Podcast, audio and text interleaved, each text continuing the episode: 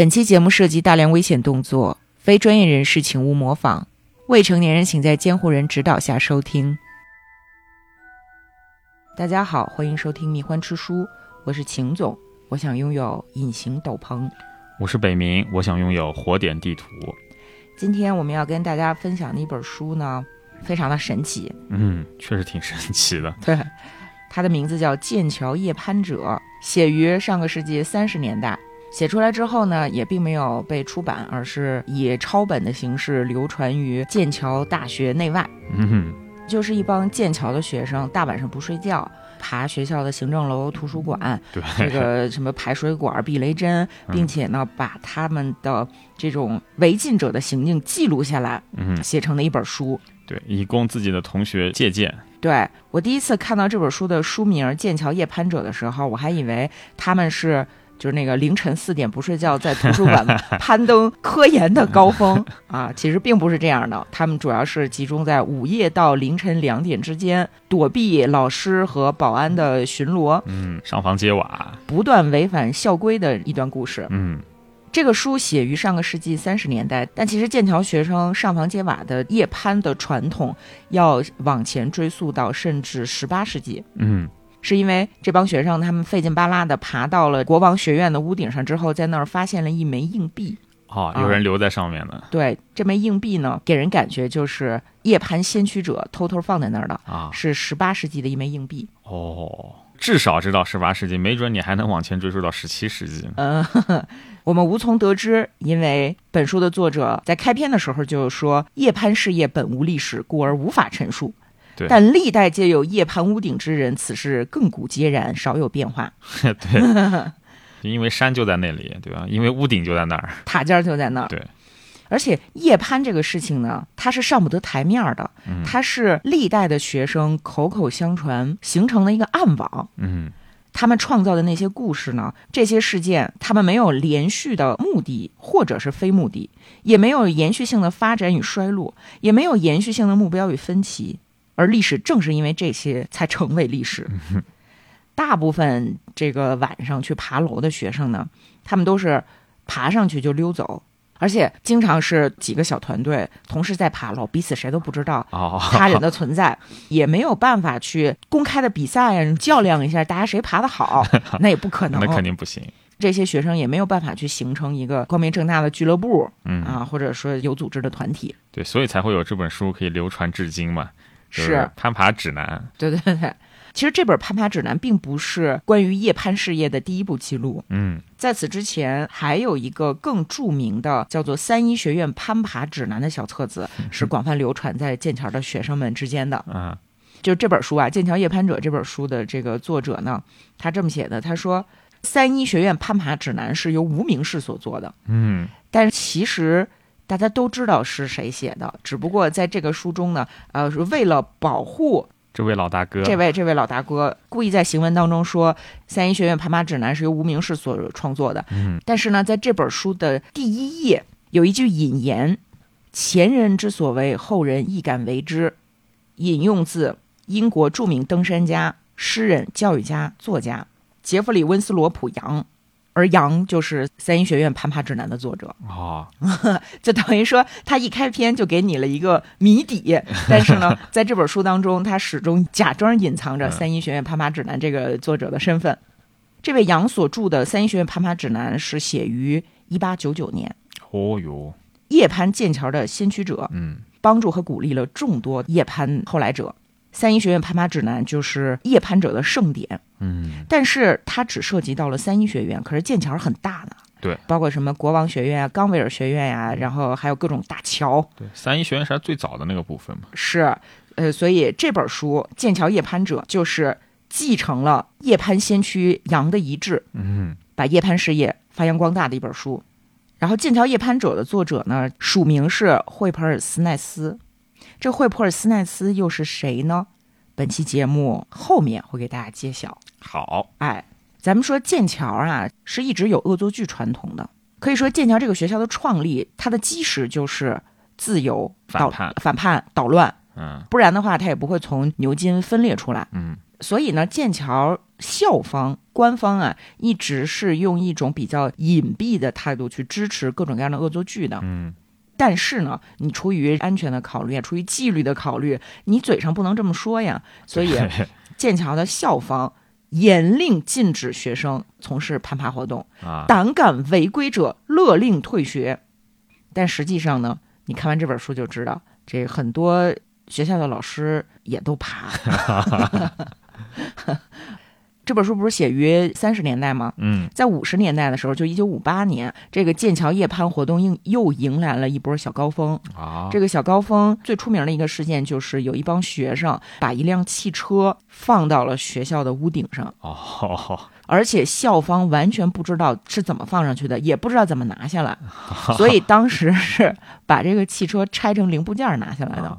这还是五十年代，五十年代，美国人不行，MIT 就是学校屋顶也被人放过汽车，也是学生恶作剧，但那个好像要八九十年代了。这就是模仿嗯啊，或者说叫向前辈致敬。嗯当时剑桥的这个车放上去之后，按理说这帮学生是严重的违反了校规，对吧？嗯冈维尔和凯斯学院的校长呢，偷偷的查出来是哪些学生了，哦，然后给这些学生的宿舍送了一箱香槟。但是送完香槟之后，好像学生们就感觉说，老师要对老师要支持这件事儿，我们就别干了吧。那就不够反叛了，没意思。对，反正就是有很长一段时间，应该还有学生在爬，但是这个啊事儿就没有那么轰轰烈烈了，仿佛偃旗息鼓一般。啊，一直到进入二十一世纪之后，可能是二零零七年、二零零八年，我记不清了啊。突然在国王学院的一个塔尖儿上出现了一顶圣诞帽，啊，哈哈大家就欢呼啊，说哟，传统又回来了！问就是圣诞老人。哎，问就是圣诞老人。进入到二十一世纪之后，感觉这个剑桥学院还是继续有恶作剧，但是好像武德就没有那么充沛了。就嗯开始多了一些扮演小丑杀人事件啊，就是嗯满学校出现那种持刀的小丑。嗯，我觉得就没有前辈那么优雅，是是吧？剑桥夜攀事业，你仔细想一下，非常的具有古典主义气质，嗯就是它不是特别的现代，它也不会把你搞得一惊一乍，什么小丑杀人这一类的。对嗯而且他们其实相当的低调。比如说，在夜攀者当中有一些约定俗成的规则，其中有一条就叫“雁过无痕”，啊，就是说你不能搞破坏，你不能在攀爬的过程当中把这玻璃弄碎了，啊，或者说这个乱写乱画、涂鸦，这都是不行的。嗯曾经有一个夜攀者在攀爬的时候摔倒了，把瓦片儿给摔碎了。嗯当时为了换这些瓦片儿，学院花了三英镑。然后学院不知道是夜攀者把它给摔碎的，都以为说这是建筑工人施工马虎造成的。啊但是夜攀者为了遵循不得损坏攀爬物品的原则，后来给学院还寄了一封匿名信，里头放了三英镑，啊，信封上写着三个字叫“良心钱”，是吧？可？爱。嗯，夜攀者，你就是爬，爬完了下来，回去睡觉，啊，最多留个硬币。对，最多留个硬币，或者是留一个倒扣的玻璃杯，啊。不是我们圈内的人，你都认不出来这是什么东西？啊，啊非常的低调。而且他们爬上楼顶之后呢，基本上也都是做那种诗人般的举动，比如说在屋顶上散步啊，啊欣赏月光和剑桥的景色，并且吟诵一些诗歌。啊 最炸裂的就是五十年代那个放汽车，我觉得能与之相媲美的，可能就是葛雨露老师往那个旗杆上放一个假鸡，是吧？但是不管怎么样吧，这校方对外呢，肯定还是严禁这种行为的。所以校园内就时不时的上演一些这个追捕大戏嗯啊，也挺精彩的。有的时候这保安还会牵着斗牛犬出来，啊，那也算跑酷运动先驱了嗯，我觉得比跑酷更有意思。我为什么说它比跑酷还有意思呢？就是嗯你像跑酷啊、登山啊这种呢，是比较专业的极限运动，嗯而这帮夜攀者，他们和登山俱乐部的人是互相看不上的哦啊。是吧书中这样写的：从事夜攀的学生大多没有参加任何登山俱乐部，而且很多登山俱乐部的成员也从不夜攀。有一次，有一位夜攀者拜访当时剑桥大学登山俱乐部的主席，嗯邀请他参加一次攀爬活动，而这哦攀爬活动呢还是比较难、比较有挑战的。啊结果这位主席非常客气的拒绝了，他说：“嗯，我可不是飞贼，就是有一种草根对抗精英的感觉。”这位主席的态度就代表了当时很多精英登山俱乐部的成员对夜攀持有的态度。嗯，对于这些俱乐部的成员来说，你夜攀跟室内攀岩没什么区别，跟我们这种攀爬高山峻岭的人是没法比的。哦，而且你们这是在夜间活动，我这么高贵的绅士，我能参加吗？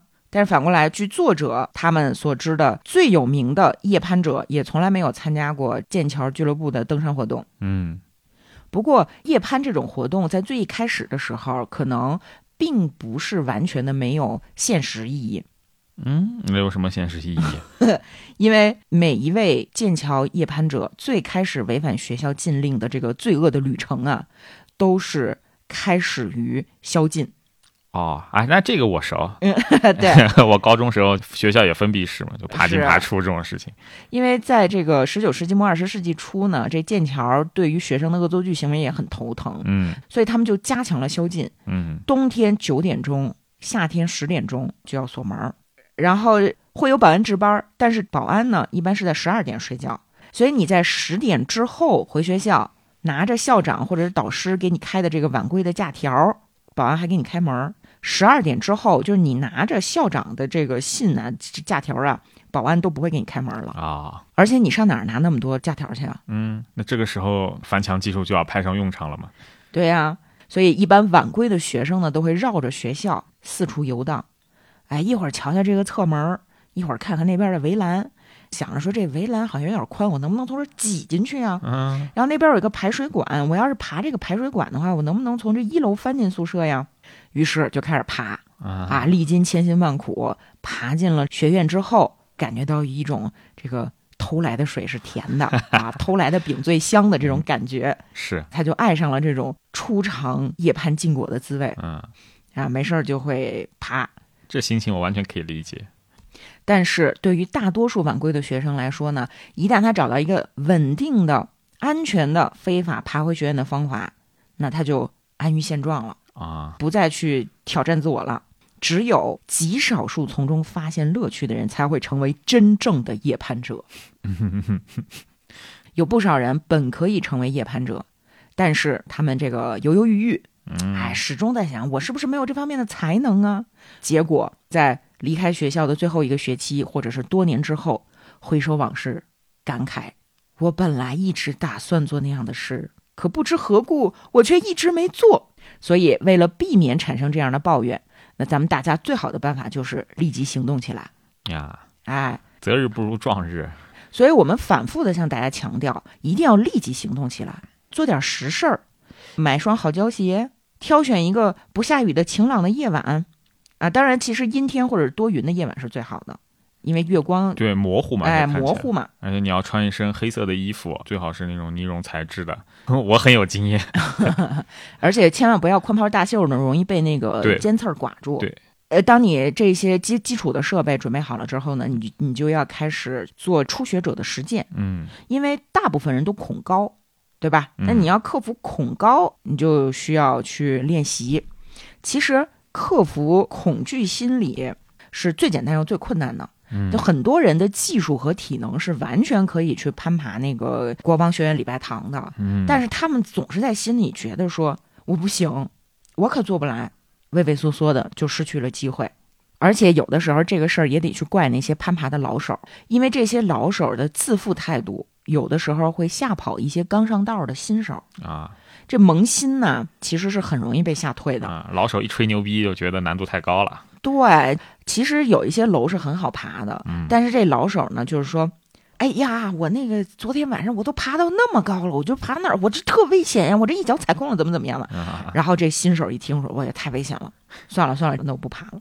所以呢，在这本书当中，作者向大家强调，与攀爬者自己的说法相比，真实的攀爬活动其实要简单的很多。嗯新手没有吹牛的资本，所以有的时候把老手的话看得太太当真了。只要新手爬个五六次，就能获得相当的攀爬水平，甚至你只是爬一次，就能获得相关的信心。对，心理因素这个真的是特别重要啊。就比方说，我高中那会儿跟别人一起翻墙出去吧，嗯哼，就是有一个地方比较高，其实是你吊在墙上，手放下来，你脚就能垫到下面的那个支撑物，你就可以稳住。但是和我一起爬出去的有几个人，他就是永远只敢扒拉在那个墙上面，就手就不敢放下来，把身子往下挂，就永远也踩不到那个支撑物。这其实就是一个心理因素的作用嘛。对，正是对这种恐惧的心理因素的克服啊，嗯，它才是攀爬运动的魅力。对就不管你爬多高，重点在于你要克服恐惧，战胜自己。对你每战胜一次自己，你就多一份信心。不过我们这信心可不是盲目的信心啊，大家得嗯做好的全方位的准备啊。比如说咱刚才提到，你要穿好的胶鞋，而且你尽量要穿黑色的胶鞋，对，不然白色胶鞋太显眼了。非常显眼。晚上，对，然后在裤子方面呢，尽可能的不要穿短裤。对，尤其是爬这种建筑物的外墙啊，嗯呃，那种很大的石头房子，它的墙体是非常粗糙的。对，他们就发明了一些叫这个背膝攀爬法，就需要用到膝盖。啊这个时候，如果你穿的是短裤，那你这你就想吧，嗯是吧，啊，然后外套呢，尽可能的不要穿太粗糙的外套，你就增加缪嘛。嗯，他们有的时候需要背靠着墙体，这样往下出溜，啊往下滑，啊那你就不就刮住了。哎，所以大家注意啊，穿什么的问题一定不要小觑啊，啊不要仗着艺高人胆大，你就是穿一背心裤衩就去了，嗯，那就很危险。是，这本书呢是专门写了一章叫《新手须知》，里面会给大家提供各种各样注意事项、嗯啊。大家如果要爬的话呢，可以先看一下。首先你要成为剑桥学生 不不不，你你如果是剑桥学生的朋友，也可以被邀请进去爬。啊啊，那倒是，他啊那边毕竟英国大学不会说把社会人士排除在外。对，比如说这本书的作者有一个朋友是作家，专业作家，不是剑桥的学生。啊他们有一次爬屋顶的时候被逮住了，啊，所以这个作家呢就被禁止在三年内进入剑桥。哎，我跟你说，新手须知这一章的引言是孔子，嗯，他每一章都会有一个引言，啊要么是圣经，要么是莎士比亚。啊，还有那个巴黎圣母院，你知道吗？巴黎圣母院它引的是那个卡西莫多，就是说 每天夜里都能听见他在房顶上转来转去。然后新手须知这一章引孔子引的是多闻却疑，慎言其余，则寡尤。啊，就是说这个大家要多听多学习，嗯别啊瞎嘚瑟哎别瞎嘚瑟，要谨言慎行吧。嗯嗯，哦，然后新手须知还提到绳索的问题，嗯就说你爬这些楼到底要不要带绳索啊，嗯登山绳啊什么的。作者的意见是，如果离开绳索你就没法爬，那么你最好从根儿上就不要爬。啊，而且你借助这种工具，总有一种怎么说呢，就是作弊感。关键是夜攀这件事情，它本身就没有任何的价值，然后你再借助外部的力量削弱自己的自信，对，就更加的没有价值。但是呢，仍有一小部分人坚持认为，不管什么情况下都应该使用绳索。据说配备了绳索有利于缓解恐惧情绪，你就比较自信，你就可以做出一些之前不敢做的攀爬动作嗯啊。当然，这只是一家之言。我们上述的两种观点呢，你作为新手必须要择其一而信之。在实践当中，实际的情况啊，它有可能介于两者之间，这大家自己判断啊。就作者个人而言呢，他认为过多的使用绳索就会像吸毒一样，损害攀爬者将来从事此项运动的自信。嗯然后，如果你要是用绳索呢，请你你需要注意隐蔽，因为你走在剑桥的街上，那保安巡逻看见你，好家伙，背着一大捆绳子，还不知道你去干嘛吗？所以呢，一定要把绳索藏到外衣里面啊，啊把它遮盖住。然后就是关于攀爬的时间，嗯新手应该注意什么呢？夏天是非常适合攀爬的，但是夏天呢，这个学校的学位考试啊，和你考试即将出来这个糟糕的分数会影响你的心情。呃，而在冬天的时候，气温能降到零下多少度？那大家爬到屋顶上之后，你楼楼下还有保安巡逻，你一时半会儿还下不来，啊你就很有可能在咆哮的夜风中待两三个钟头。啊啊，反正各有利弊。不管在哪一个季节从事夜攀活动呢，都要去找一个不下雨的，这个夜光又不是特别明亮的晚上。啊，书中也给大家提供了几个剑桥在夜间最黑暗的地方，以嗯供大家隐蔽。啊然后时间点呢，呃，尽可能的是在午夜到凌晨两点，因为这个时候校监已经结束了巡逻，而保安这个时候他已经睡下了，他要爬起来得穿衣服吧，这穿衣服就为大家争取了时间。哦然后尽可能的要在两点半钟攀爬结束，呃，因为这样才不会损害大家的健康。啊哎，然后到冬天，你也可以在晚上七点半到八点去爬一些比较简单的图书馆的外墙啊什么的，因为这个时候各个学院的老师都在吃饭。哦，哎，你甚至可以从老师办公室的窗户这样很隐秘的横爬过去，这都没关系。像是圣约翰学院呀、国王学院的切特温德屋的这个外墙啊，都经过很多老师的办公室。这一段呢，就是七点半到八点爬是最好的。嗯，而且在这几个地段的不远处，都会有能够很便捷的爬行的通道，所以一旦老师回来了，你就可以赶紧跑。好，当然说关于这个墙它好不好爬，它的难度是高是低，其实是因人而异的。张三觉得难的，李四儿可能觉得容易。嗯，李四儿觉得难的，张三觉得我就实在过不去。嗯，包括像三一学院攀爬指南当中提到的某些场所呢，他就一笔带过了。嗯，你就觉得特别简单，但是真正实践起来就是非常的困难。每个人长短处不一样的嘛，有些人平衡感好啊，有些人就是臂展长这一类的。啊，对，总之这件事儿呢叫小马过河。嗯啊，你自己不试一试，永远都不知道的。对。所以，一般老手带新手的时候，都不会明确的告诉新手说这个地方的难度系数。嗯，因为有的时候，与其说是帮助新手去了解情况，你还不如说威慑住了这个新手。嗯，自己试一试比什么都强。对。然后，这个剑桥的攀爬活动呢，从动作上来讲，大概可以分为两类，一个就是爬排水管儿。嗯。那我不得不感慨一下，就是剑桥的建筑真的质量很好。对对，这个 用了几个世纪了，大家一份指南都照样可以用。对，这个一个是爬排水管，一个是爬外墙的凹槽。嗯，建筑的外立面啊，它会有很多凸出来的那个墙，是这边凸出来，那边陷下去，就形成了一个凹槽。这个凹槽中间呢，正好够一个成年男性的腿长。嗯啊，你就可以这样两手撑着，或者是背靠着一边，然后脚踩着另一边，这样往上爬，往下爬。嗯。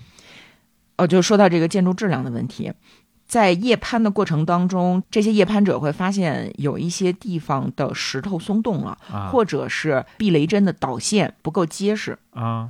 没人爬的话是完全没有问题的，但是由于有夜攀者的存在，这些松动的石头会给夜攀者造成危险，嗯、所以有这个夜攀者给副校长写公开信，要求他们加固这些石头，来保证夜攀者的安全。嗯，但总体来说，剑桥学校的各个建筑的稳固程度是值得放心的，就还是很惊人，还是很惊人。他这学校主体建筑都是好几百年的。是啊，你三一学院那是十二世纪建的嘛？嗯，哎，那咱说回来啊，还是说到这个夜攀活动，说到活动本身呢，你必须要首先具备爬排水管的能力。嗯，就是新手一定要先掌握排水管攀爬技术，不跟爬树一样吗？呃，树它就自己在那儿，而排水管它有各式各样的排水管，它有在墙体外的，有在墙体内的，还有在这个两个墙的夹角处的。而这两个墙的夹角，它有可能是钝角，有可能是直角。这个里面还都有照片啊，大家可以去看那个照片，都是再版的时候被编辑出版社画质增强过的，能够看得很清晰。就是他们在爬是哪个学院的外墙的时候啊，它是在一个这一面墙外凸的一个墙垛的里面，还有一个凹槽啊，所以你要爬这个排水管呢，你就得是一脚踩在外面的这个突出的墙体的那砖上，啊、然后一脚踩在排水管的那个卡扣上，啊，就是一个大劈叉的状态往上爬。哦，哎，这个相当困难，你就就得去了解嘛，去学习嘛，嗯啊，就是相关的技术去应对不同的排水管。听着就跟玩《刺客信条》似的。然后大家如果想更直观的去了解这项技术呢，可以参照这本书当中这些照片、嗯、啊，这些照片拍的真的都很不错。而且本书的作者和他的团队呢，为了向大家更好的展示这些技术，他们会去拍一系列的说明照片，有正确的姿势和不正确的姿势。哦。还有错误演示，对，然后哔哔画个叉，呃，动作说明都非常的清晰和详细，嗯，哎，包括路线图，呃，他也会拍这个建筑，把这个路线图给你画出来，告诉你在哪落脚，手抠在哪儿，然后这个横梁因为它不够宽，所以你应该匍匐在垂直于地面的墙面上，然后用胳膊肘这样往前啊啊，然后所有的这些照片儿拍摄于三十年代，当时的相机还是一个巨大的箱子，并且闪光灯，因为夜里拍嘛，都是镁光灯，那个灯泡经常坏，所以他们想要拍一组特定地点的照片儿，可能要爬三四次，哦，来之不易啊！这个颇为费心。这个真的是多少心血和智慧和勇气凝结在这本书中。哦，对，这本书的作者还提醒大家，就是说你在爬的时候，最好呢是一个人爬，最多不要超过两个人，嗯，不然的话，上面的人如果有一个石头它不牢固，踢下来了，就会伤害到下面的人。嗯，这个事儿就发生过，导致下面的那一个人在当晚的其他攀爬活动当中呢，就有一点疯疯癫癫的。反正就是新手一定要先爬排水管儿，嗯不过也有少部分人持有相反的意见。通常这些人会被大家斥责啊，认为他们有个人偏见。呃，还有一些人呢，属于爬排水管的狂热分子，就是说只要看见排水管就会上去先爬一下。啊，呃 本书的作者认为这些人呢，都未必是算得上优秀的攀爬者，嗯哎，他们只是一些体操运动员罢了。啊，罢了。罢了。说完这排水管之后呢，啊，刚才不是说到还有另一种攀爬的动作，呃，被归类为攀爬外墙，对吧？就一个是爬排水管，一个是爬外墙，反正呢，归了包堆儿就这么两类。那爬外墙，刚才我也说了，就是外墙经常会有一些凹槽一样的建筑结构，嗯哎，那么你看，你就可以上上下下，就只要你的胶鞋摩擦力够，你的后背贴到这个墙不出溜下去，你就可以这样上上下下，其实是非常简单的。困难点在于，有的时候这个墙太好爬了，那这新手爬着爬着就爬到了七十英尺高，啊，害怕了自己。哎，他都没留意自己爬了这么高，往下一看，好家伙，吓得够呛。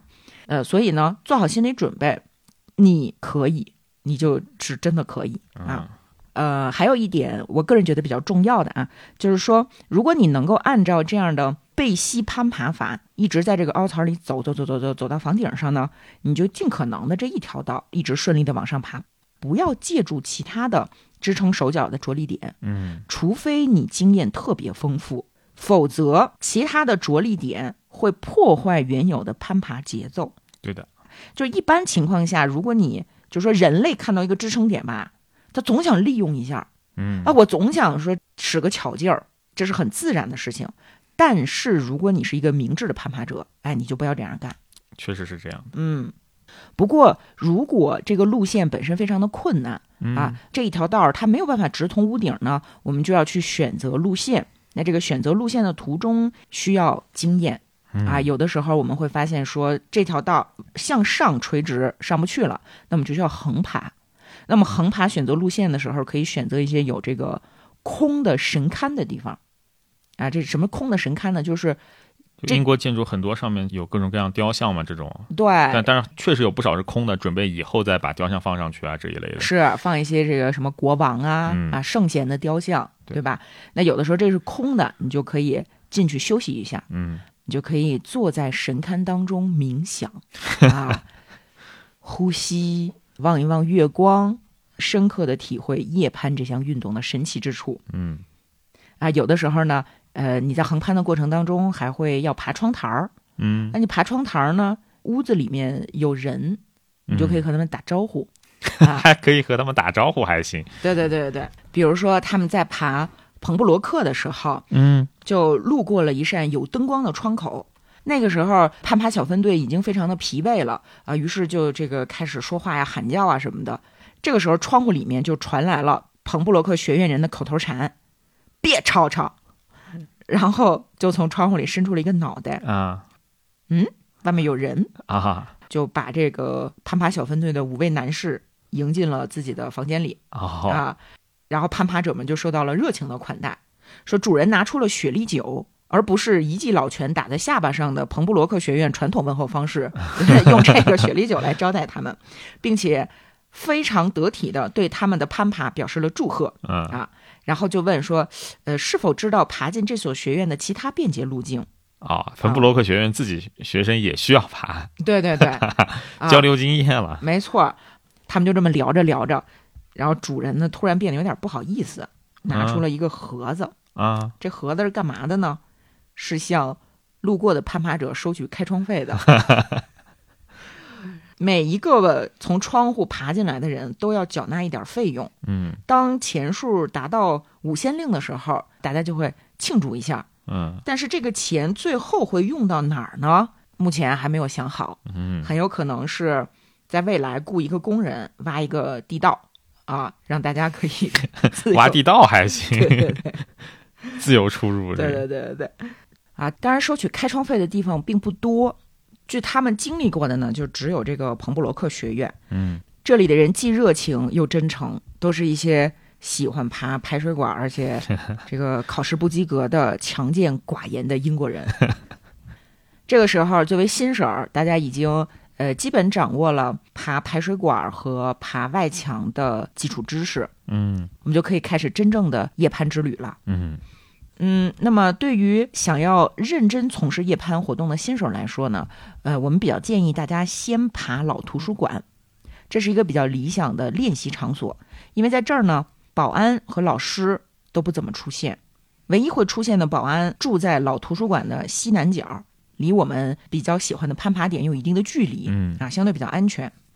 但是老图书馆它有围栏儿啊、铁栅栏啊，那怎么办呢？我们就必须利用行政楼巷啊，就是一个剑桥镇子的一个街道，从行政楼巷这边剑桥大学的行政楼爬上去，翻越过铁栅栏。嗯。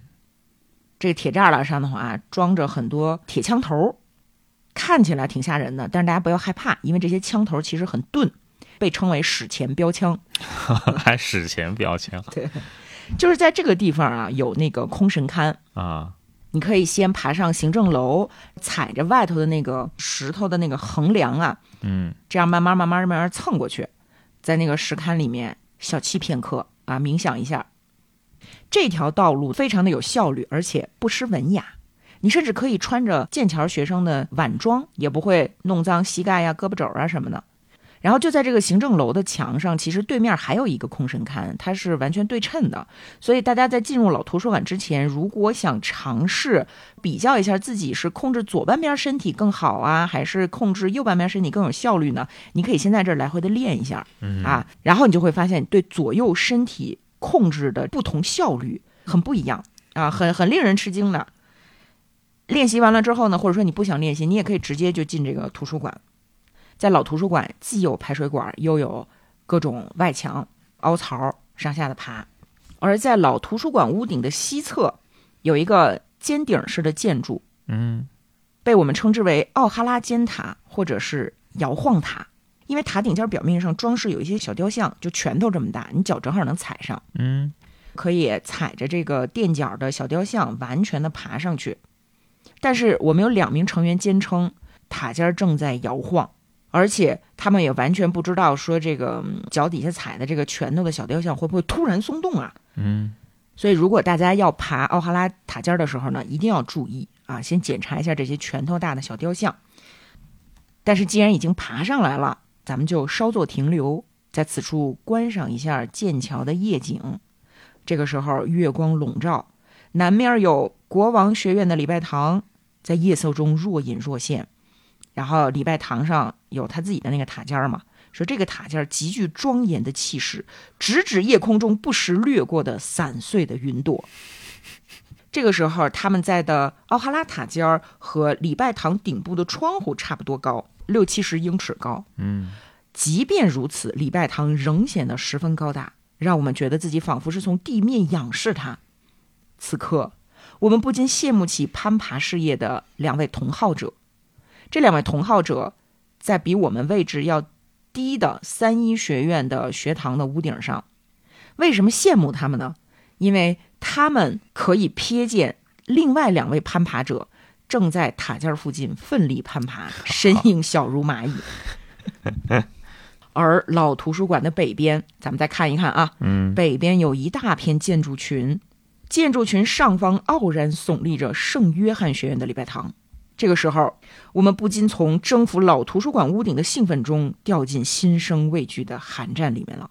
为什么呢？因为据说这个圣约翰的礼拜堂啊，到目前为止只有一个专业的队伍攀爬过，而且这个队伍带了登山绳，嚯，并且事卡瓦格后，博嘛，哎 呀，对，巅峰了，就是。嗯而且呢，事后所有参与过攀爬的人都对此缄默不语。啊，发生了什么？据传闻，有一位成员在攀爬过程中摔了下来，嗯，但是幸亏有绳索，捡回了一条命。攀爬行动参与者发誓对此事保密嗯（括号只告诉了少部分人，以确保此次攀爬违纪不致被人遗忘）。所以这个时候，我们看到圣约翰礼拜堂那种鹤立鸡群的高耸入云的身姿啊，嗯心中不寒而栗。看完南边，看完北边，这个时候咱们要看一看脚下。他们来到屋顶边缘，向脚下窥探，发现有一个正在巡逻的校监朝这个方向走过来。这个时候，他们在想：如果我们朝下方吐口水，口水击中了地面，会把校监吓一跳吗？他会迅速地将伟岸的身躯远离我们的口水落点吗？或许他认为这只是猫头鹰或蝙蝠飞越头顶时撒下的尿液吧。或许他会无动于衷，像维多利亚女王一样泰然自若地向前巡逻。嗯到底会怎么样呢？我们永远也无从得知了。啊，这就是老图书馆的屋顶，攀爬新手的快乐天堂。大家注意啊，不要在这个地方大吼大叫，这不是我们攀爬者应该做的事情。但是虽然他这么说呢，其实这帮人也没少大吼大叫，因为新手须知里面写了，就是说你在夜攀的时候发出窸窸窣窣的声音是更容易被定位到的，嗯但是巨响很难判断声音来源。啊，好所以他们经常会同时行动，爬两个塔，爬上之后互相喊叫。啊，但是你攀爬的行动没有办法避免被抓个正着呢。嗯啊，你比如说其中就有一个照片，正好拍到了攀爬者在爬水管的时候，下面站了一个警察。啊。啊，这警察也入境了。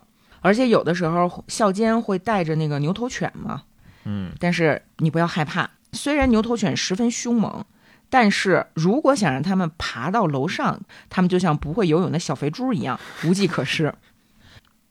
当然，一般来说，他们爬的都是学校的公共财产，只有一次他们爬了私人房产，就是在夜攀者的规矩当中，你是不能去爬人家私人的房产的。对，扰民了嘛，对，呃，那么他们唯一的一次涉足私人房产呢，就是爬玛莎百货，而且爬玛莎百货的这个过程当中呢，遭到了追捕啊，呃，因为剑桥不是一个封闭的校园啊，嗯它是一个一个的建筑，在一个镇子里面，剑桥镇，所以这个镇子里面还有这个玛莎百货。对，哎，这玛莎百货由于是私人建筑呢，大家日常都说咱不能爬，不能碰啊。对。但是因为有一次他们在夜盘的照片当中发现说，哎，这照片里面出现了一个很了不起的尖顶，那个尖顶呢是耶稣学院的塔顶，嗯但这耶稣学院的塔顶是没有办法直接爬上去的，必须要通过下面的建筑才能上去，嗯而下面的建筑就是这个玛莎百货。嗯于是有一天晚上，这学校里面正在举行晚餐会，还有篝火。尖顶所在的耶稣学院的所有人，但凡没喝醉，都在围着篝火跳舞。所以攀爬小分队就开始行动了。他们先通过了中央影院，在明月的照耀下，从一个屋顶爬到另一个屋顶，来到了玛莎百货。先沿着一根不太高的排水管爬到了一处有坡度的屋顶，然后再沿着外墙的凹槽爬到了尖塔的底部，然后就开始爬这个尖塔。中部比较容易，再往上就是避雷针。然后这避雷针的外面呢，没有攀爬的着力点啊，所以他们就在想说，这个要不我们先原路返回，找其他成员商量一下，然后十一点再回到此地集合。于是他们就开始往下分头走，结果在劳埃德银行的屋顶之上听到了一些动静，嗯，但是他没太在意，继续的分散着往回走。又回到了玛莎百货的屋顶之后呢，开始下雨，于是他们躲了十分钟的雨，才决定往下爬。这个时候，当最前面的那个人爬到了中途的时候，屋顶上突然出现了两束手电筒发出来的光。哦，他本来以为说上两句客气话，然后就赶紧跑了，对吧？但是他没想到打手电筒的不是保安，是警察，啊，是便衣警察。于是这个人就被逮捕了。那毕竟是从银行过，对，开玩笑呢。他被逮捕之后押到了一个小房间里面去呢。警察继续的抓其他的这攀爬者呀。嗯这个时候被关押的人才知道，整栋大楼已被警察团团包围。这个时候，其他的攀爬者在干什么呢？他们待的那个屋顶啊，差不多有半个网球场那么大，四周都是光秃秃的墙，所以警察坚信你们是跑不掉的。结果，警察跑到屋顶上一看，没人，大家都跟消失了一样，不见影踪。结果就只能又回到那个看守室去审被逮着了这个人啊，被抓住这个人后来在日记当中写啊，他说，在警察办公室我遇到了几个老朋友。因为里面有几个巡警啊，就是大家经常能碰到。其中有一个威尔士的刑警见过他六七次了啊，就替他向警督开脱，就是说这个人呐，他不会对社会造成危害，他只是喜欢跑到楼顶上向我们挥手，他是一个怪人。于是督察就告诫这个小伙子说：“以后别再爬了啊，那你放了。”果然，这个事情发生之后的三个月内都没有再发生攀爬的事情啊。大家也收敛一下。对 对对，他日记里是这么写的。他说凌晨两点钟，警察同意把我放了。我很担心 C 的安全，就是他的同伙之一。嗯，因为据威尔士巡警说，C 在逃走的路上留下了一滩滩血迹。但是聪明的小伙子转念一想，这个巡警可能是在骗我。嗯，于是呢，他就装作若无其事的说：“太好笑了，我才不在乎这个 C 受没受伤呢。”后来事实证明，这个巡警果然在骗他。嗯啊，然后他不是被放了吗？他说，在路过玛莎百货的时候，我看到一辆小汽车停在外面，原来是玛莎百货的经理。他在事发三小时后姗姗来迟。我心里很想开他一句玩笑，说：“哟，怎么啦？被偷啦？咱抓小偷去呀！”但是我并没有这么说。他朝车里探头向他解释说。我就是被警察抓住的那个人啊！但是我没做坏事儿，我只是闹着玩，我不是小偷。嗯，也也挺欠的，是吧？然后这个经理的表情看上去颇为痛苦。他说：“闹着玩儿，我有一个月没睡囫囵觉了。我今天晚上好不容易才睡个好觉，就被你搅和了。你居然说闹着玩儿！哎，小伙子没管他，就径直走了，给那个经理气够呛。那咱说，楼顶上的这些攀爬小伙伴去哪儿了？嗯。呃，这本书中呢，提供了一个玛莎百货逃脱路线图。哦，哎，其中包括便衣警察手电照过来，最前面的人被抓住，后面的人逃跑，冲上六英尺的墙体，再滑下十二英尺的墙体凹槽，顺着排水管往下二十英尺，越过两个窗台，进入到里巷。在里巷的大门的方向遇到了警察，迅速的回撤，撤到了女生的宿舍。啊，女生在尖叫，发现此路不通，再次回头冲出宿舍楼，爬过嘎叽嘎叽作响的玻璃屋顶，爬上四十英尺高的排水管，再爬上十二英尺的梯子勘察情况，来到中央电影院的房顶。如果再往下十英尺，就可以爬到防火安全梯。于是呢，哎，他就爬下。爬到防火安全梯，到了隐蔽处跳下，再次获得了自由，还挺刺激。在日记当中，这些小伙伴们写说，那一刻我们甚至喜欢上了被人追捕的感觉。作者在此处向大家致歉，就是说，哎呀，这则轶事呢，实在占用了不少的篇幅，我们还是好好的再谈一谈攀爬这项严肃的运动吧。接下来呢，他就又讲了一个爬广场小喷泉被警察围堵的一个 其他的事件。然后在这次爬喷泉的事件当中呢，有一个开车带他们去的小伙伴叫哈里，嗯，这个哈里没有进入广场去爬那个喷泉，把车停在外头，他坐在车上。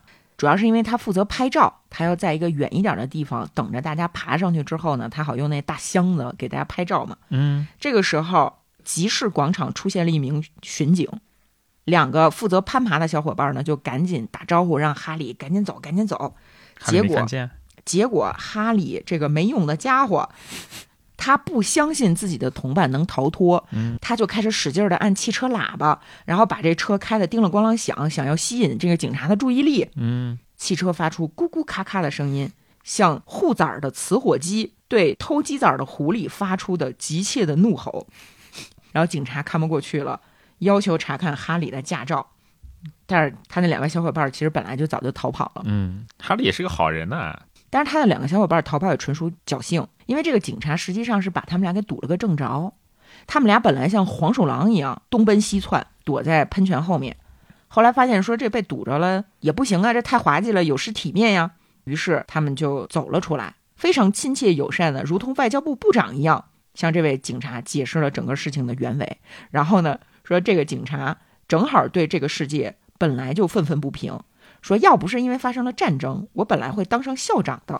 所以呢，他也比较认同年轻人有想法。啊，呃，最后呢，这一场围捕吧顺利收场。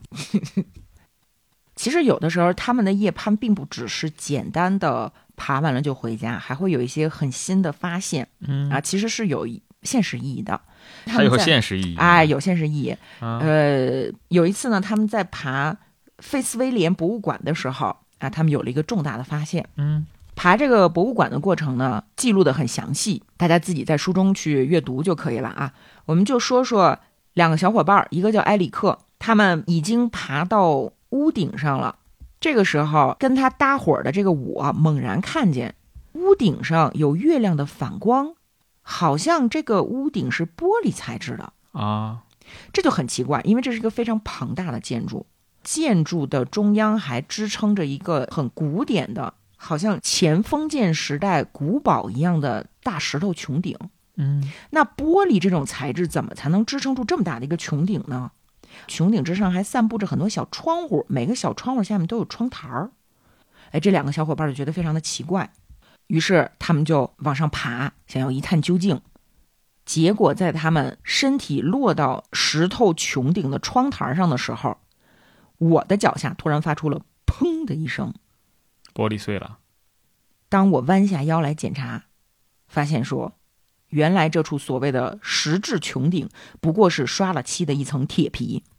哦，玻璃屋顶上放置的是一个仿制的穹顶模型。哦，哎，小伙伴们不禁对这个设计的建筑师佩服得五体投地，居然只用几张铁皮、一桶油漆，就仿造出君士坦丁堡那样雄伟的穹顶，实在是很了不起。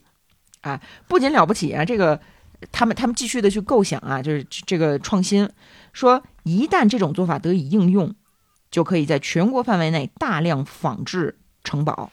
这样的城堡呢，既可以用来住人，也可以吸引那些络绎不绝的美国观光客。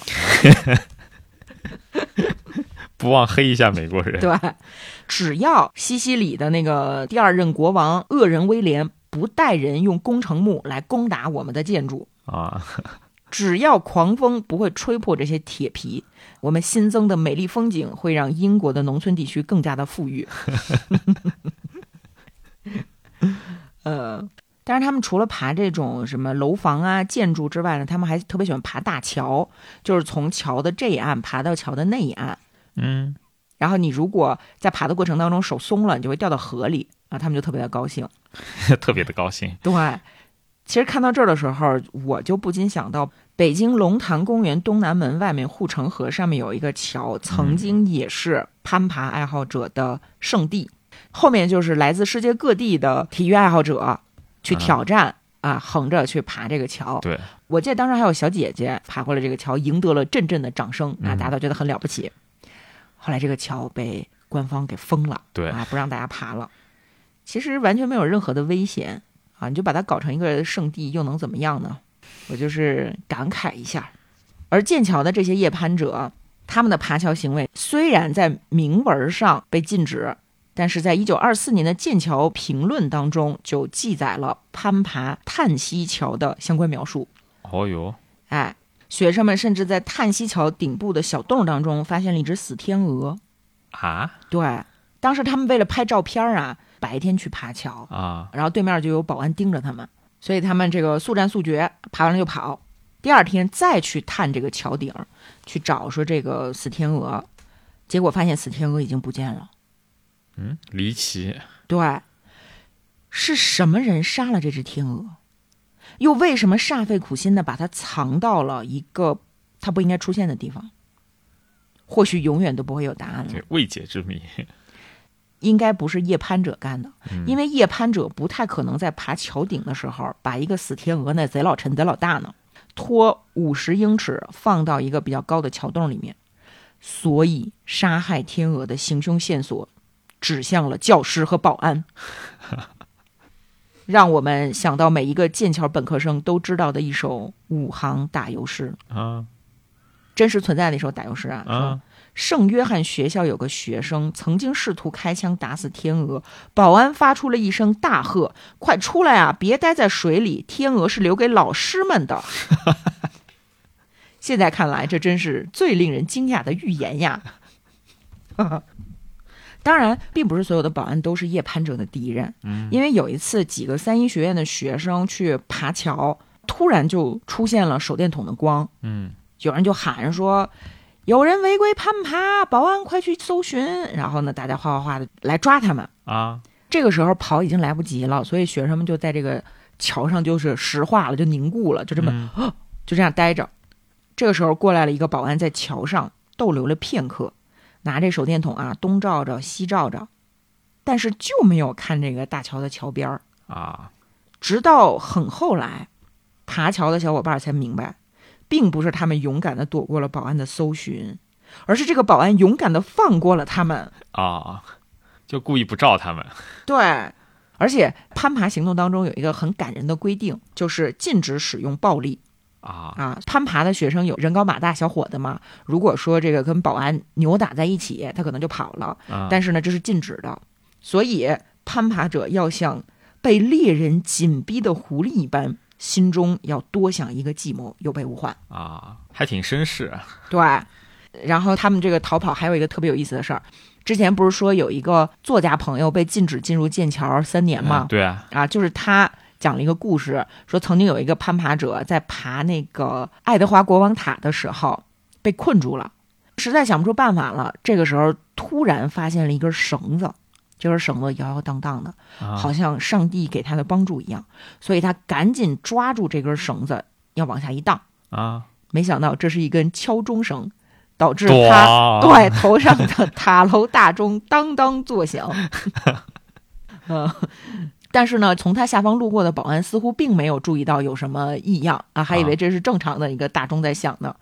而正在这个时候，攀爬者的同伴在大厅屋顶被保安看到，于是他们赶紧就着钟声唱起了一首名曲：“保安在屋顶呀，保安在屋顶呀。”就是说这些学生真的都特别的没溜儿，对啊，而且不光是英国的学生没溜儿，他们那个国王学院里面曾经有一个很受大家喜爱的加拿大学生。啊这加拿大学生吧，按照作者的话说呢，就是他不是一个行动派，但是他脑子里全是坏主意，啊就是他想了各种各样的坏主意，最后都没实现。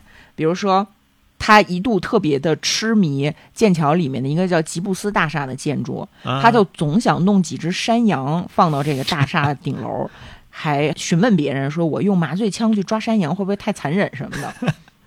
还定制了一个计划，啊说我们怎么用平底儿船把这个山羊运进学院，然后给老师下药，或者把老师引出去，再把山羊带到楼顶。不仅如此，他还有很多别的计划，比如说什么期末晚会，弄一帮小猪放到草坪上，反正就是各种各样的计划，但是没有一个计划得以实施。啊后来他回去了加拿大，大家想起他的时候，都会在想说，这个人现在应该是百无聊赖、无所事事，每天只能把蛤蟆放到他爷爷的靴子里。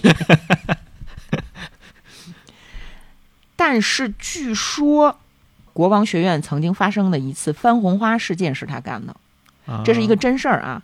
就是说，当时国王学院为了装点草坪，啊，就弄了一些番红花的球茎。嗯那就想种到这个草坪上，春天不是很漂亮吗？对啊那学生们就说：“那老师你不用担心，我们来种啊。”院方说：“那太好了，那这有志愿者，你们去种吧。”种完花之后呢，几个月过去，什么事儿都没发生，直到早春，番红花的嫩叶从地面上冒了出来，排出了几个大大的字母，什么骚扰院长这种。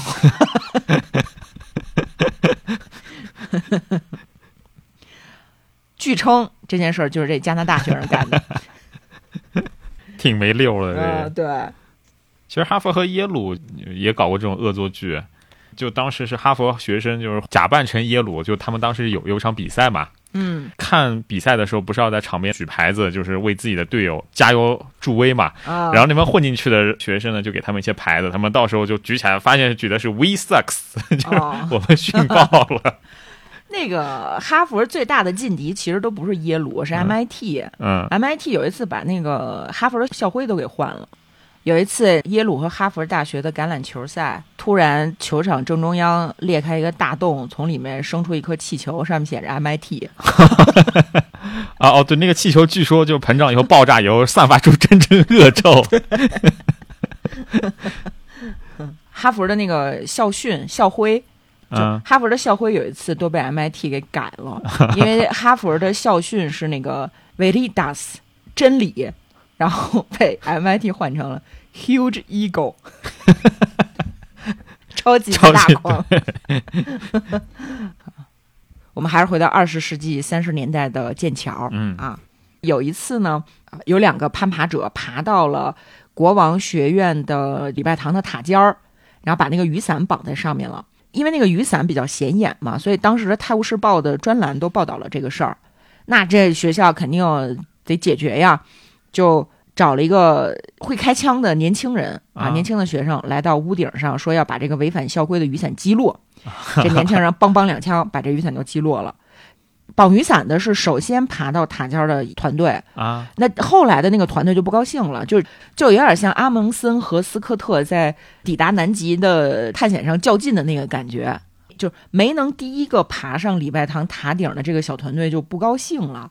于是呢，他们想了一个什么办法？他们去买了两面英国国旗，他们把这两个国旗绑在了之前雨伞被击落的残桩的上方。啊哈，第二天，院长一看说这了得了，又把那个持枪的年轻人找来了，说你把这个国旗给我拿枪给他打掉。啊，这位年轻人拒绝向国旗开枪。院长呢说：“你开枪吧，你开枪，我给你二十英镑的高空作业费。啊，二十英镑，三十年代那很很多了，很多了，是？吧？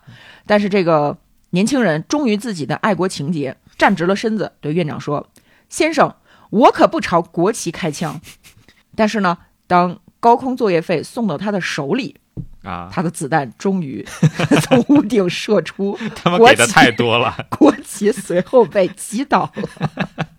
但是他们给的太多了，但是他们给的太多了啊！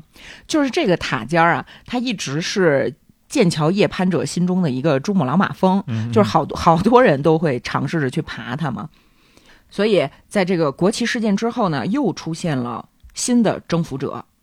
这个新的征服者本来是四个人决定一起去爬，就跟这个礼拜堂的理事说，我们想去屋顶上看看风景。呃，然后那个理事就把钥匙给了其中的一个人，又有另外两个人负责把理事引开，就是从这个塔门引到墓碑旁边，这样好有第四个人扛着绳子进入到这个角楼里头。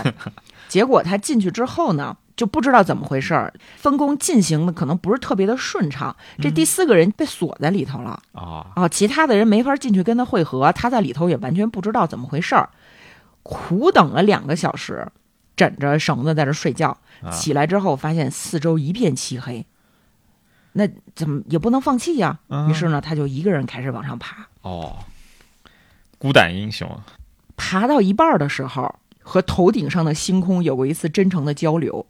想了一下，就说最好还是不要这么干，我还是走吧。可是那个入口已经被锁上了，啊这时候他怎么办呢？他这个时候不是正好抓着绳子吗？他就沿着这个绳子往下爬。一般来讲，他们爬外墙的时候都得有墙面上的支手或者是那个凹槽，可是这个时候他只有绳子，他想利用这个绳子荡到外墙凹槽里头去，做不到，因为是那个身体会碰到外墙的凹槽弹回来。就重复了好几遍这个动作之后，发现时间和体力都被消耗的太多了。啊，他实在不行了，低头一看，自己这时候距地面还有七十英尺的距离呢，哦，那还挺高的嘞，那怎么办呢？于是他只能在两个选项当中做出抉择，一个是放弃攀爬，直接掉下去把脖子摔断，还有一个呢，就是继续沿着这个绳子往下蹭，啊只依靠绳子的力量到达地面，磨破手指头。最终呢，他选择了磨破手指头。于是，在之后的六个星期里，他的手上一直缠着绷带。他下来之后，这件事情败露了。这根绳子呢，被校方没收，作为礼拜堂的敲钟锁，一直使用至今。而且校长当时执意要把这个手上缠着绷带的犯了校规的学生开除，啊幸亏有一个好心的老师啊，一斡旋，犯事儿的学生呢就留了下来，保下来。啊，他现在的工作是收集蝴蝶。变成一个生物学家，感觉王牌特工呢里头那个那个柯林叔，柯林叔不是也特别喜欢收集蝴蝶吗？对，然后你在看这本书的时候，发现 蝴蝶好像特有存在感，动不动就出现蝴蝶。包括他们想要假装若无其事的躲开保安的巡查的时候，也会一边走路一边假装谈论蝴蝶什么的。反正从这件事之后，学校就开始要求每一个参观礼拜堂的人把自己的名字记录在案，并且交六便士的参观费。啊，嗯，但是没有用。当然，他们为了去爬这些屋顶，不光是要有这个攀爬的技巧和躲避的技巧，还需要通过很多道门。嗯，有的时候，他们还需要利用肥皂偷偷的踏那个钥匙钥匙。有的时候没有经验呢，发现带去的这个肥皂太硬了，还踏不下来，还得来回来去踏好几次。甚至有一回，他们为了爬一个角楼，嗯需要利用那个绳索嘛，他们还去找了会射箭的同学，把那个绳索绑在箭上。哦，射到塔楼上面，对，就是特别像电影当，中出现的这个动作。就蝙蝠侠啪手上那家一个钩索打出去，而且你要想，他们在做所有这些事儿的时候，都是扛着那个大照相机的，嗯，真的是无所不用其极，充满而且了热爱，充满了热爱，并且呢，大家一起商量、群策群力呀、什么的。还有一些很感人的事情，比如说，因为三十年代这些年轻人是需要去参军，其中有一个来自彭布罗克学院的叫查尔斯的学生，他本来应该去埃塞俄比亚参军的，是他们的好朋友，但是他去世了。哎，啊，他在世的时候呢，就非常的渴望爬上国王学院的礼拜堂。为了完成查尔斯未竟之愿，所以他们就策划了一个叫做“拯救埃塞俄比亚”的行动。哦，拯救埃塞俄比亚还行，把他什么遗物带上去了吧？他们在那个礼拜堂的塔顶绑上了一面埃塞俄比亚的三色旗，哦，而且他们还想要在两个塔楼之间拉起一个横幅，这个横幅上面就写着“拯救埃塞俄比亚”。但是这个事情呢，操作的不是特别顺利，那个风太大了，把固定绳吹跑了。吹跑了之后就被保安发现了，保安就把这个横幅给取下来了。于是他们就决定第二次行动。那这个第二次行动的时候，还是有被保安发现的危险，对吧？嗯，他们就想了一个办法，就是说我们在绑这个横幅之前，先去给伦敦的两家报社打电话，把这个事儿告诉他们。然后我们只要把这个横幅绑上，记者到场拍下来照片儿，我们这事儿就算成了。啊，当时那个报社还想知道打电话的人的姓名，幸亏没透露。为什么呢？因为跟报社的电话刚挂断，这电话亭就有操作员，这操作员就给学校打电话，把刚才听到的内容全都告诉学校了。素质太差了，素质太差了 啊！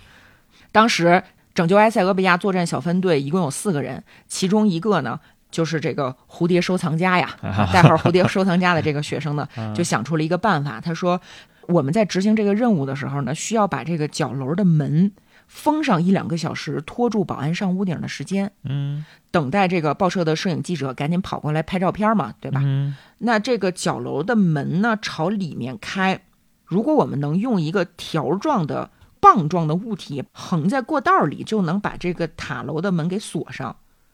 那我们上哪儿找这个棍状物呢？校长的雨伞，对，我们去把校长的雨伞偷出来，因为校长的雨伞肯定很很坚固嘛，嗯是吧？而且呢，这个校长的雨伞嘛，对吧？这就是这蝴蝶收藏家提出来的这个损招啊。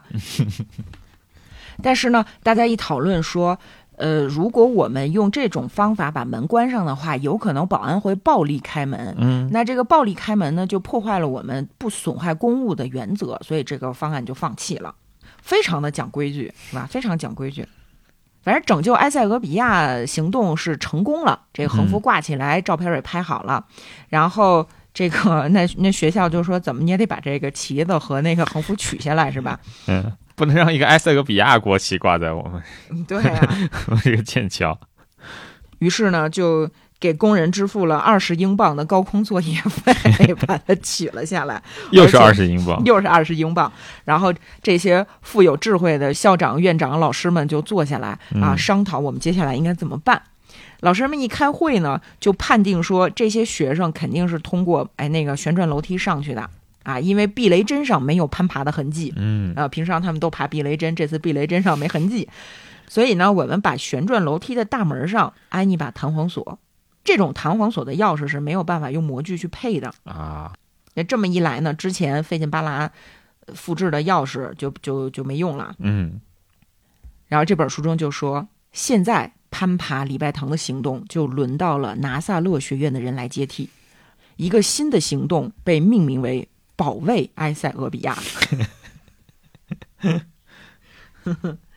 保卫埃塞俄比亚的攀爬团队是从建筑物的外围爬上去的，再一次爬到了塔顶。嗯，一想到院长为了换那个新的弹簧锁花了二十英镑，我们都觉得他肯定不会太高兴。反正就是治不了这帮学生，没事儿就爬，没事儿就挑战。后来有一次，一帮学生呢，在一个寒风刺骨的冬天，十二月份爬到了塔顶上。那可十二月份，英国，天哪，是啊，老恐怖了那这个时候该下来了是吧？啊！结果发现被包围了。哦，校方已经包围了塔顶，他们已经在劫难逃。啊，插翅难飞是，于是大家索性在屋顶上开始探讨，说这怎么办呀？啊咱们四个人当中有两个是本科生在读，啊如果被发现被开除学籍怎么办呀？啊不管怎么样，这两个本科生必须逃跑。啊！于是呢，他们就开始想，发现说西南角有脚手架，如果保安把注意力集中在脚手架上，而注意不到礼拜堂东北角还有一个外墙凹槽呢，那么我们就可以让那两个必须跑的人先跑，用绳子把他们顺下去，让他们去爬那个凹槽。当其中的两个人鼓起勇气，准备顺着绳子往下爬，嗯，这个时候有一束手电筒从下面往上叭打开照上来了。这个时候大家先咯噔一下，完了，那就跑不掉了嘛。没想到手电筒光线下面传来了一个熟悉的声音：“快下来，H 先生，快下来！”大家一听，是同伙正是那位在一九三四年犯事儿的蝴蝶收藏家。哦 他当时手指头被秃噜皮了，啊就是在同一个地点哦，得救了。颇为感人颇为感人。这就是传承，朋友们，这就是传承。而攀爬礼拜堂的传统仍在继续，并且成就了每一位攀爬者各自不同的人生。其中有一些人真的成为了极地探险家，哦哟，有的是大学教师，嗯，呃，就中间拿那个肥皂去踏那个模子。踏钥匙模子的那个人，嗯。后来去了肯尼亚当校长。啊，有的则在收集蝴蝶。而且，据我们所知，攀爬过礼拜堂的那些人，有三位成了极地探险家，有七位当了大学教师或者是校长，啊。然后呢，至少两位去收集蝴蝶。啊书中这样写：过去的经历时常会萦绕在记忆中，就像遥远的山峰。平淡无奇的生活渐渐遮掩了那些激动人心的往事，但那些攀爬礼拜堂的经历永远不会变得平淡无奇。只要你曾见过落日或月光中礼拜堂的模样，只要你曾见过屋顶瓦片在雨中闪烁的亮光，你将永远记得它的诗意，永远不会忘记。即使剑桥其他建筑终将成为一片废墟，而礼拜堂将屹立不倒，因为它不向时间屈服，它只臣服于勇敢的攀爬者脚下。呃，最后呢，我们跟大家分享一下这本书的序言。嗯这本书的序言当中这样写：剑桥夜攀者成书于二十世纪三十年代，作者惠普尔斯奈斯是我的父亲诺埃尔 ·H· 萨明顿曾用过的笔名。书中许多照片都留下了他攀爬的身影，礼拜堂那些照片尤为清晰。他还有一个别号叫“蝴蝶收藏家”。哦，就是他爹嗯，对于父亲那些胆大包天的夜攀行动，他从不多言，也从未向我提过其他夜攀者姓甚名谁。可我知道，一九五三年珠峰探险的诺伊斯是他同一个时代的另一名剑桥一盘者啊。而我父亲呢，由于在读书的时候患过风湿热，心脏不好，这让他永远无法成为伟大的登山家。但他曾数次攀登过肯尼亚山，其中还有一次是与当时的第一夫人一道登上山顶，并且那一次也是首次有黑人参加的肯尼亚登山行动。父亲于一九七零年五月去世，享年五十六岁。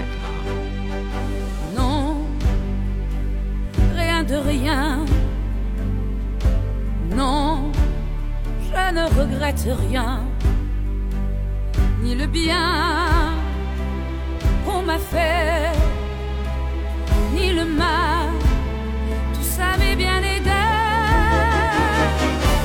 Non, rien de rien. Non, je ne regrette rien. C'est payé.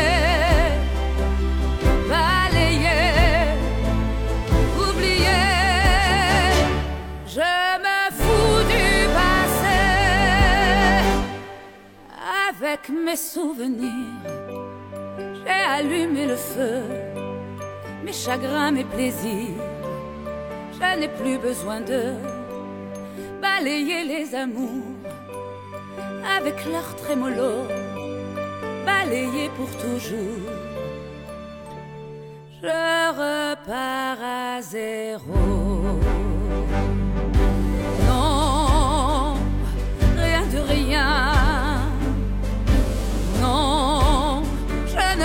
Rien, ni le bien qu'on m'a fait.